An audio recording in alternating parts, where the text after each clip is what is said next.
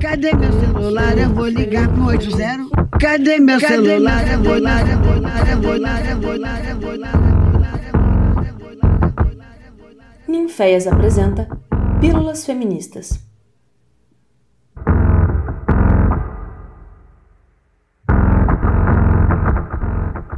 Olá, quem fala aqui é Mancinha Baobá. No podcast de hoje pensaremos sobre o genocídio da juventude negra.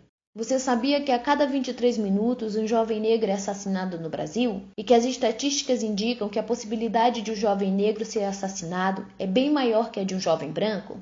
Deram tiro pelas costas do meu neto. E estão falando que o meu neto é bandido. E estão falando que o meu neto é bandido, meu neto. Então, ser humano na favela, tudo é bandido. Vocês querem nos matar, nos controlar. Vocês não vão nos calar. No dia 12 de agosto se comemorou o Dia Internacional da Juventude, data que promove o discurso de conscientização de que jovens fazem parte da mudança essencial que desejamos em nossa sociedade. Esta data também promove a discussão sobre os desafios e problemas que a juventude enfrenta, em especial os jovens negros, moradores de bairros periféricos. Podemos citar os casos de discriminação racial, violência policial e o problema da classificação do suspeito com base na cor da pele. Há também a luta das mães que perderam seus filhos, jovens que foram vítimas dos conflitos existentes em nossa sociedade por meio de abordagens policiais ou operações especiais da Polícia Militar e batalhões especiais. Conflitos que são praticamente parte da lógica administrativa do Estado.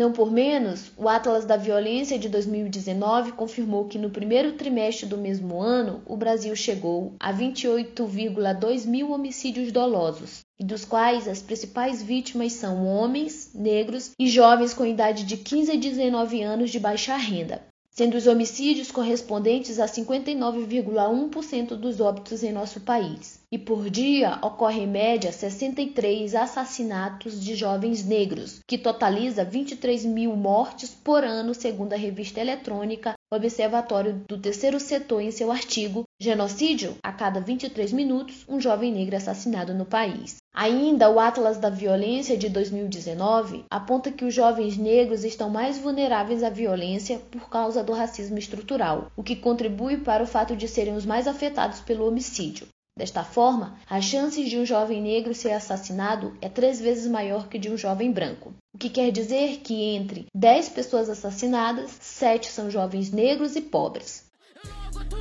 Viver oprimida nesse país sem democracia. Tô me sentindo acorrentada, desmotivada. Eu também naquele carro fui executada. Eu tenho ódio, pavor, eu sinto medo. A escravidão não acabou, estou matando o negro. Estou cansado de ser esculachado, roubado, oprimido, preso, forjado. Preto aqui não tem direitos. Não tem direitos.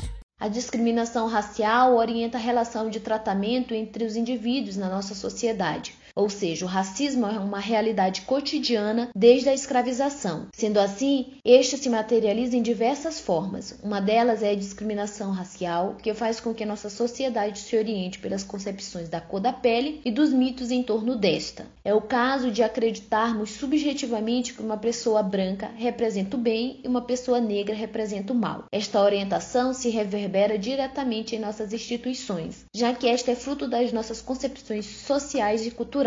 Este é o caso da Polícia Militar Brasileira, que, segundo o jornal Alma Preta, em seu artigo, a Polícia Brasileira mata três vezes mais negros do que não negros, nos diz que um estudo exclusivo do Fórum Brasileiro de Segurança revelou que 75,4% das vítimas de letalidade policial no Brasil são negras, enquanto a porcentagem de não negros ficou em 24,6% e que o número de mortes cometidas por policiais no Brasil aumentou cerca de 20% de 2017 para 2018. Desta forma, estes dados nos mostram que o racismo não está apenas nas relações humanas, mas em nossas instituições e na forma que compreendemos o mundo. Há um acúmulo de vulnerabilidade quando refletimos sobre a condição dos negros no Brasil, renda, saúde, infraestrutura urbana, educação e, consequentemente, acesso a empregos, e quando encontram, a jornada de trabalho é ampla e de baixa remuneração. Estes fatores são também responsáveis por alocar a população negra em territórios periféricos, favelas e bairros populares das grandes metrópoles. Há, nestes bairros, uma ausência do Estado quanto às políticas públicas que pensam e agem nas desigualdades sociais. Por outro lado, o Estado só se faz presente quando a questão é combater e reprimir através da política de combate ao narcotráfico, mas que está permeada por processos de discriminação racial, já que as pessoas que mais morrem nestas operações são jovens e negros. A exemplo, cito o caso de 18 de maio de 2020. João Pedro Matos Pinto, 14 anos, foi baleado dentro de casa no Complexo do Salgueiro, em São Gonçalo, Rio de Janeiro, durante uma operação da Polícia Federal e Civil. Neste caso, João Pedro foi levado pelo helicóptero da polícia sem consentimento dos seus familiares, que só depois de muito procurá-lo descobriram que ele havia entrado em óbito e que seu corpo estava no IML de São Gonçalo.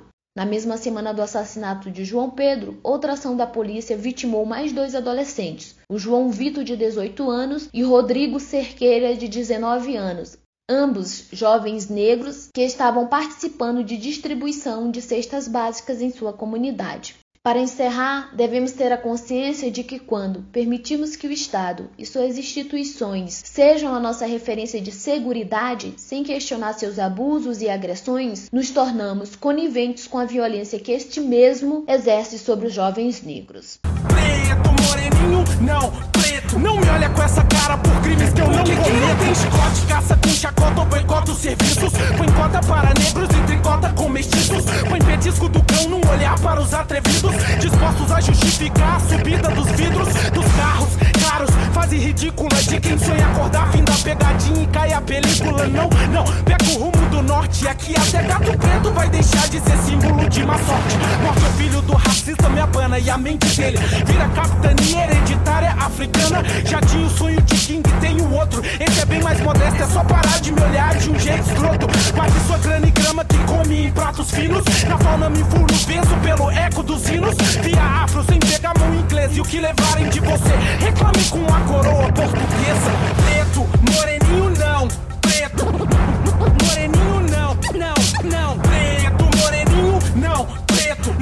com essa cara por crimes que eu não cometo. Por hoje é só, até um próximo podcast.